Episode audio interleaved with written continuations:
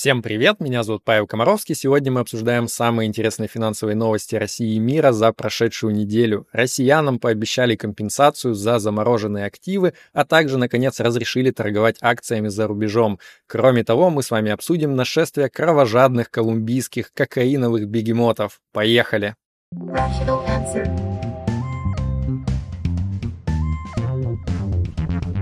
Rational answer. Президент России подписал указ о возможности продажи заблокированных из-за санкций активов россиян в адрес иностранцев, у которых тоже, в свою очередь, скопились средства на российских счетах, вот заблокированные из-за российских антисанкций. Э, на участие в этом обменном аттракционе может претендовать вообще любой россиянин, но на сумму не больше 100 тысяч рублей на одного человека. Э, пишут, что если по соточке каждому скинуться вот не получится со стороны иностранцев, то сумму просто пропорционально поделят между всеми желающими. Э, впрочем, эти все планы пока носят э, ну, чисто теоретический характер, потому что вот до практики, вероятно, дело дойдет не скоро. Э, всем процессом обмена будет рулить Центробанк, и вот даже там какие-то специальные торги будут организовывать, и цену на этих торгах должна какая-то специальная комиссия определять каким-то образом. Ну и, в общем, короче, идея в том, что Центробанку еще нужно кучу разных нормативных документов принять, чтобы весь этот процесс запустить. Короче, когда конкретно начнутся эти обменные процессы, пока точно непонятно, но интуиция подсказывает, что, наверное, команда была дана каждому избирателю обеспечить по соточке тысяч рублей аккурат к следующим выборам, то есть где-то вот к марту 2024 года. Россиянам снова можно торговать на зарубежных брокерских счетах, но только если они расскажут об них налоговой. Короче, напомню вам предысторию. В середине июня мы с Константином Асабиным, юристом из Альфа Капитала, выпустили большую статью про то, что вот если вчитаться буквально в свежепринятые всякие там ворохи указов и э, разных разъяснений ЦБ, то получается, что типа всем российским гражданам, независимо от того, где они проживают, как бы запрещено торговать любые сделки делать с ценными бумагами, покупки, продажи на зарубежных брокерских счетах, потому что есть риск, что второй стороной по сделке окажется какой-нибудь недружественный в кавычках контрагент. А как вообще определить определить, кто там с тобой торгует на бирже, а хрен его знает. Материал вызвал много шума в инвесторском сообществе, мнения там сразу полярно разделились, но, тем не менее, почти сразу Центробанк дал комментарий журналистам из Forbes про то, что, типа, да, действительно, все запрещено, а еще чуть позже, в июле, Эльвира Набиулина на пресс-конференции ЦБ признала, что, типа, действительно, есть некая правовая неопределенность по этому вопросу, но не беспокойтесь, скоро ее как-то разрешат. Короче, не прошло и несколько месяцев. 8 ноября вышел новый указ президента про вот, который мы говорили в предыдущей новости, про то, что типа можно меняться активами российским инвесторам и зарубежным. Но там были и пункты как раз вот про наш этот случай с торговлей на зарубежных счетах. А, мы с Константином Асабиным сделали подробный разбор, опять же, в виде статьи. В описании будет ссылка на него, прочитайте, если вам интересно. Да и вообще всем советую прочитать. А, я вам здесь кратко самое основное расскажу. Короче, а, значит, что получается? Можно сейчас опять торговать на зарубежных брокерских счетах, если выполняются два условия. Во-первых, э, нужно, чтобы ценные бумаги учитывались в иностранном депозитарии. Ну, это почти всегда так, если у вас, э, значит, счет у иностранного брокера. И второе, э, счет, по которому проходят расчеты по сделке, он должен быть раскрыт налоговой российской в соответствии с положениями законодательства. А, получается, что вот для большинства людей, ну, как минимум те, которые живут в России и свой счет раскрывали в налоговой зарубежной, для них все типа ок, можно торговать. Но при этом возникает вопрос, а что делать тем, кто не живет в России больше 183 дней в году и как бы не обязан э, уведомлять налоговую о своих зарубежных счетах? Э, вот там, к сожалению, не очень понятно. То есть одни говорят, что типа вот эта вот формулировка, что э, счета, раскрытые ФНС в соответствии с требованиями законодательства, означает, что если законодательство не требует раскрывать, то типа как бы это не должно выполняться. Но Константин Сабин считает, что консервативно надо все-таки считать, что это типа условия действуют вообще на всех. И, соответственно, если вы не живете в России и боитесь, что вам что-то предъявят э, российские госорганы за вашу торговлю за рубежом, то типа вот э, более консервативный подход — это добровольно раскрыть э, свой иностранный счет в ФНС. Я подозреваю, что многие люди не захотят, возможно, это делать, но, в общем, короче, решать тут вам. Еще один важный вопрос. А что делать, если вы уже успели сделок насовершать э, с 3 марта 2023 года? Это вот как раз когда, э, получается, запрет из-за новых указов и разъяснений ЦБ появился на торговлю за рубежом. И до 8 ноября. Вот если вы уже поторговали, что делать, что с этими сделками? Опять же, некоторые люди, они оптимистично считают, что типа Кодексе об административных правонарушениях России есть пункт, что если смягчаются какие-то наказания э, по административным правонарушениям, то типа они смягчаются ретроспективно, что вот нельзя, э, получается, людей привлекать по старым, более жестким нормам, если уже есть более мягкая норма. Это все звучит прекрасно, но, к сожалению, опять же, вот юрист Константин Асабин, он не согласен, он говорит, что это работало бы так, э, если бы изменения в сам кодекс об административных правонарушениях вносились, то есть в КОАП. А так как здесь сам КОАП не поменялся, а поменялся только вот указ президента, то обратной силы, к сожалению, этот указ не имеет, и получается, что сделки стали разрешены только с 8 ноября 2023 года. Старые сделки как бы так и остались в формате незаконных. Какая конкретно ответственность грозит за нарушение э, таких вот э, указов президента, тоже пока точно непонятно. Короче, вот вы поняли идею, что ни черта непонятно, потому что в какой-то момент в том году хотели принять отдельный пункт КОАП, отдельную подстатью про то, что вот типа значит, за нарушение таких вот антисанкционных указов президента, э, так я, такая же должна быть ответственность, как и за нарушение валютного законодательства, то есть штраф 20-40% от суммы незаконной операции но это не приняли в итоге в Думе э, вот, этот вот, э, вот эту поправку к КАПу, и получается, что у нас осталась только старая статья про вот просто обычные абстрактные валютные нарушения, где то же самое, штраф от 20 до 40% за незаконную валютную операцию. Опять же, вот как бы единства тут нету среди юристов, но многие считают, что вот в отсутствие других статей именно эта статья и будет применяться. И, короче, какой срок давности по таким статьям? Два года с момента нарушения. А, опять же, вот в том году был казус такой юридический про а, то, что, опять же, там напринимали всяких разных указов и случайно запретили зачисление от а, продажи ценных бумаг, валюты на зарубежные счета и поправили только через несколько месяцев, опять же, не задним числом, а только вот как бы глядя вперед. И в итоге, короче, так ничего и не понятно, что срок давности там не вышел. Вроде как никого еще не привлекали за такие дела, никому штрафы не впаивали. Может быть, решили спустить это на тормозах. Скорее всего, и в данном случае тоже на тормозах, я предполагаю. Но, кто знает, бывает всякое. Короче, еще раз подчеркну, желаю вам прочитать подробно статью и вот разобраться во всех нюансах. Для кого-то это может оказаться важным. Rational answer. В прошлом выпуске дайджеста одной из главных новостей был ввод американских санкций против СПБ биржи. И сама биржа тогда вот сказала, что типа «А, мы э, считаем, что эти санкции никак не затронут активы обычных инвесторов, а торги бумагами мы возобновим никак не раньше понедельника 6 ноября. Я, естественно, сразу же пошутил, что, типа, возможно, и сами инвесторы тоже не смогут больше затронуть свои активы. И пока, похоже, жизнь развивается вот точно в русле шутки, потому что никакие торги в понедельник не раскрылись, не открылись. СПБ биржа хорошенько подумала и сказала, что мы, пожалуй, еще 7 рабочих дней еще более глубоко подумаем, а что нам конкретно делать. Вот вам, как говорится, и не ссыте, в понедельник все можно будет продать. Ну, такое. Тем временем, пока основным ответом биржи на санкции стала смена руководства, наш постоянный герой выпусков новостей Роман Горюнов, он покидает должность гендира и члена совета директоров, а вместо него становится главным его э, зам, молодой амбициозный Евгений Сердюков. Э, вот. Я, короче, хочу сказать, что понимаю Романа, руководить подсанкционной теперь биржей, у которой, к тому же, сломалась основная бизнес-модель, связанная вот с предоставлением россиян россиянам такого типа удобного э, доступа к зарубежным ценным бумагам. Вот, короче, это уже совсем не так весело, как было раньше, поэтому будем с интересом наблюдать, что будет дальше. В рамках следующей новости просто зачитаю одну цитату. В России в кратчайшие сроки необходимо принять закон о всеобщем счастье и основать Министерство счастья для контроля за ним, заявила Валентина Матвиенко. Я поддерживаю и вот предлагаю одновременно еще четыре министерства сразу ввести, чтобы было вот Министерство правды, мира, изобилия и Министерство любви. Ну, ну, конечно, чтобы контролировать все эти штуки, потому что, ну, это же важно, как, как без этого. Rational answer. Когда я работал в управленческом консалтинге McKinsey, то самое худшее оскорбление, которое можно было сделать консультанту, это сказать ему что-то вроде типа «ты, значит, предлагаешь не data-driven решение, то есть ты из головы типа там какие-то важные фантазии высказываешь, а вместо того, чтобы основываться на данных и, значит, анализировать их».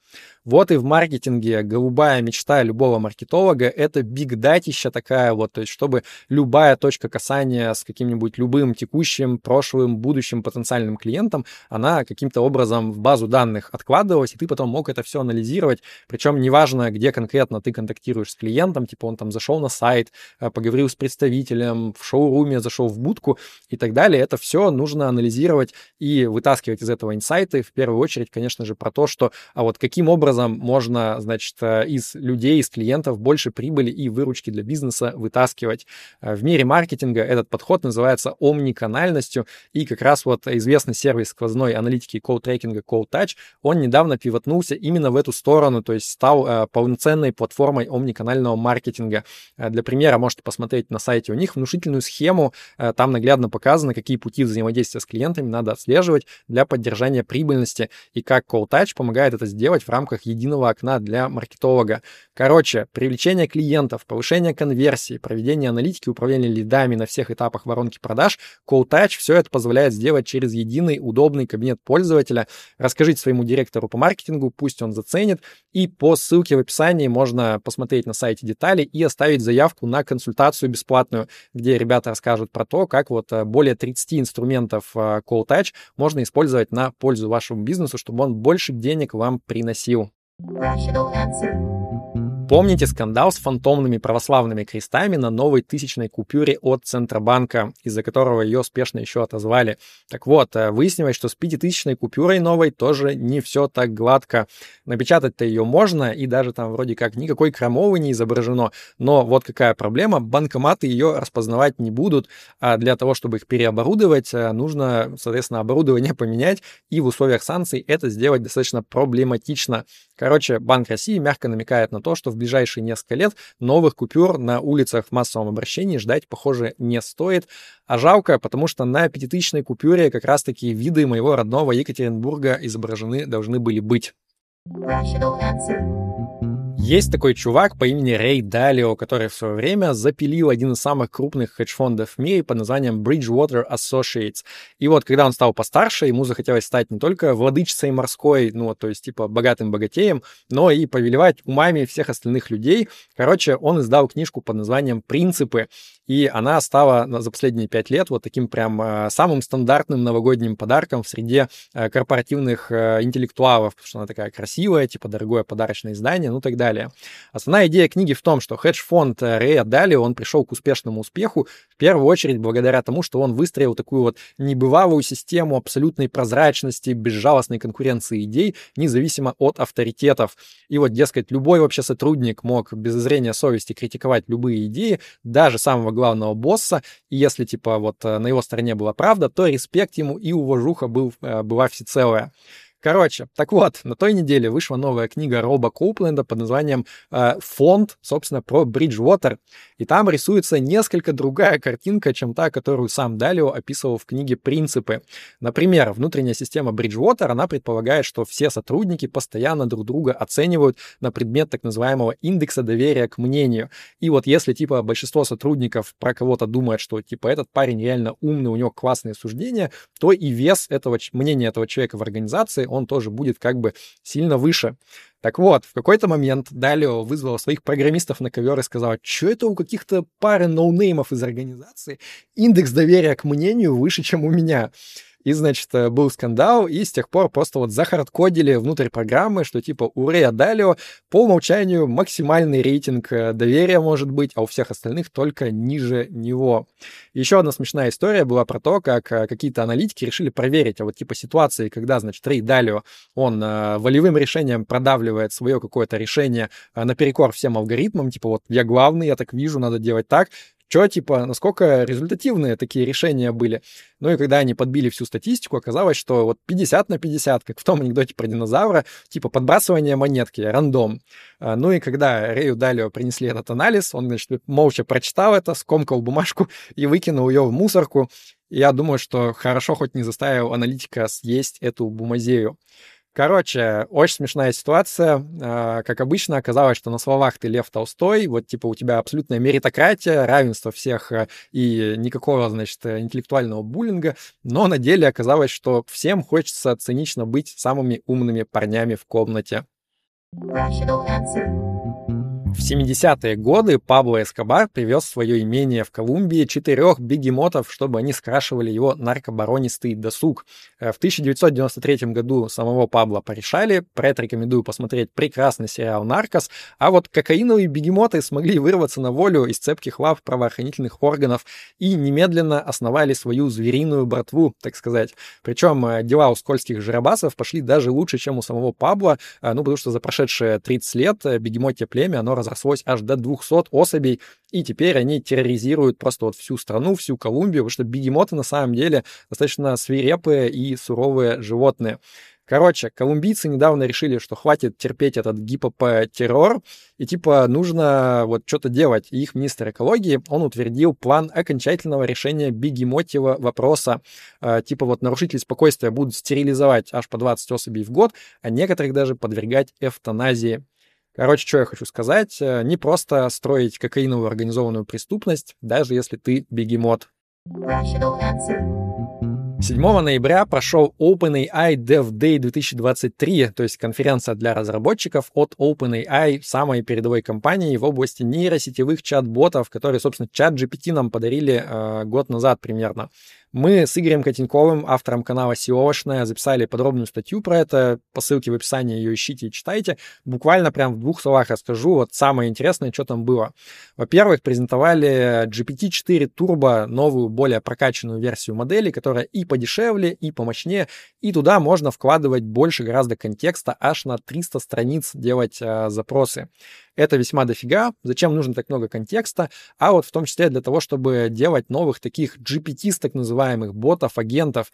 То есть это не стандартная версия э, нейросета, нейросетевой модели из коробки. Это типа возможность делать такие преднастроенные чат-боты. То есть ты в него закладываешь определенный контекст, э, достаточно подробный, говоришь ему, какую он задачу должен решать, как при этом действовать.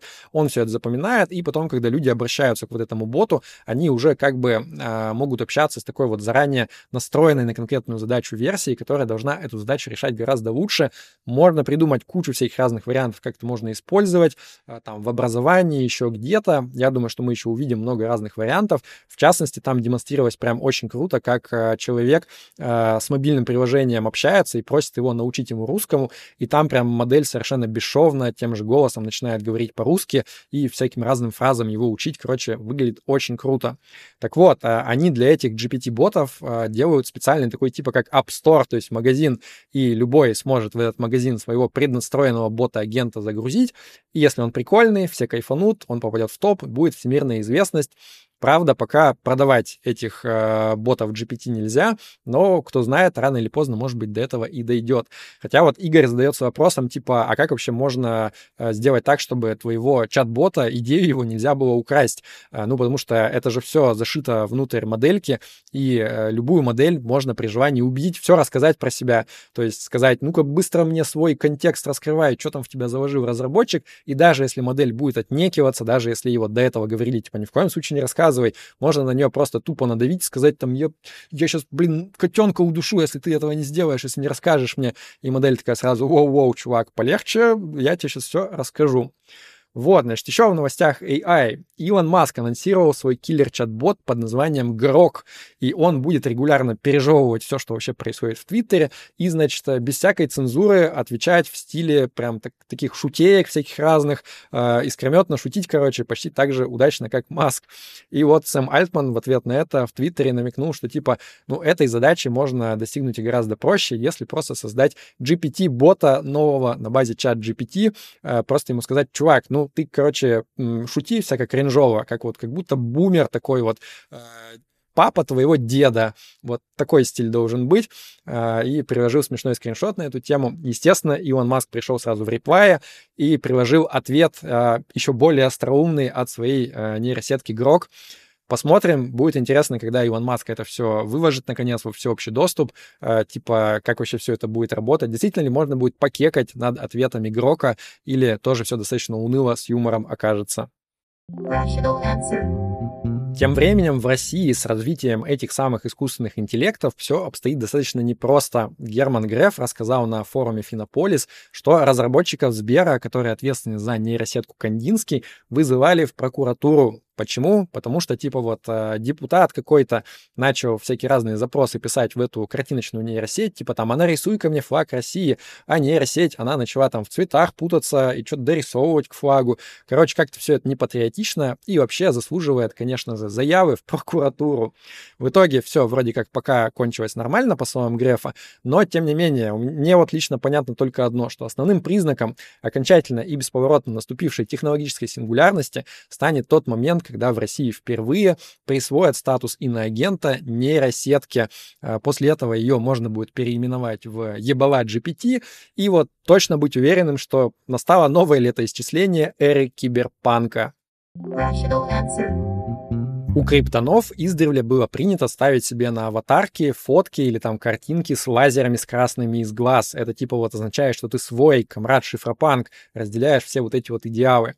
Так вот, а, на той неделе выяснилось, что не все согласны по поводу того, в какую сторону стреляют лазеры. То есть некоторые, видимо, считают, что они типа не из глаз, а наоборот в глаза криптонам летят. Почему? Потому что на прошлой неделе было мероприятие для элитных NFT-владельцев, э, у которых были унылые обезьяны. Помните таких вот bored apes, э, странных э, мартых, которых покупали за огромное количество тысяч баксов. Так вот, для них был фестиваль Ape Fest с баром, диджеями и светом, музыкой. И после мероприятия больше десятка гостей пожаловались на то, что у них типа с глазами начались серьезные проблемы. И многие предполагают, что это из-за того, что для светомузыки использовали ультрафиолетовые медицинские лампы, которые, вообще говоря, ну, типа, достаточно опасны, то есть с ними нужно осторожно обращаться, не смотреть на них и так далее. Что я хочу сказать? Весело криптоны живут, как обычно. Вот э, купил ты обезьяну с лазерами в глаза когда-то, а потом тебе такой вот иммерсивный experience устроили, где и вживую все то же самое произошло. Rational answer. И еще одна история из мира крипты. У эстонского основателя банка LHV есть криптокошелек с 250 тысячами эфиров, это по нынешним ценам практически полмиллиарда баксов, а, который он купил а, в ходе первичного ICO, и вот а, доходность достигла уже с того момента 628 тысяч процентов. Но есть одна загвоздка, чувак забыл пароль от кошелька. И эта новость оказалась в подборке только из-за того, что этого незадачливого криптона зовут Райан Лохмус. Э, мне кажется, что если ваша фамилия Лохмус, то вам вселенная как бы изо всех сил намекает, типа, чувак, очень аккуратно, очень тщательно записывай все свои пароли, иначе может неудобно получиться. Rational answer. И перед тем, как я расскажу вам традиционную хорошую новость недели, хотел сказать огромное спасибо всем, кто поддерживает нашу передачу донатами на Патреоне и на Бусте. Ребята, список их на экране. Спасибо вам. Если вам понравился выпуск новостей, ставьте ему лайк, подписывайтесь на YouTube-канал. У нас здесь всегда каждую неделю интересно. Итак, хорошая новость недели. Помните недавний скандал про то, что вот россиянам типа запретили ввозить в Европу автомобили и личные вещи, так как это нарушает санкции? Так вот, э, Европарламент на той неделе принял резолюцию о том, что он рекомендует всем странам так не делать. А, дескать, вот это все только дискредитирует саму идею санкций, а толку полезного от этого очень мало. А, призыв Европарламента не является обязательным к исполнению, к сожалению, но хотя бы мысль в правильном направлении движется, и это уже хорошо. Да прибудет с вами разум. Пока.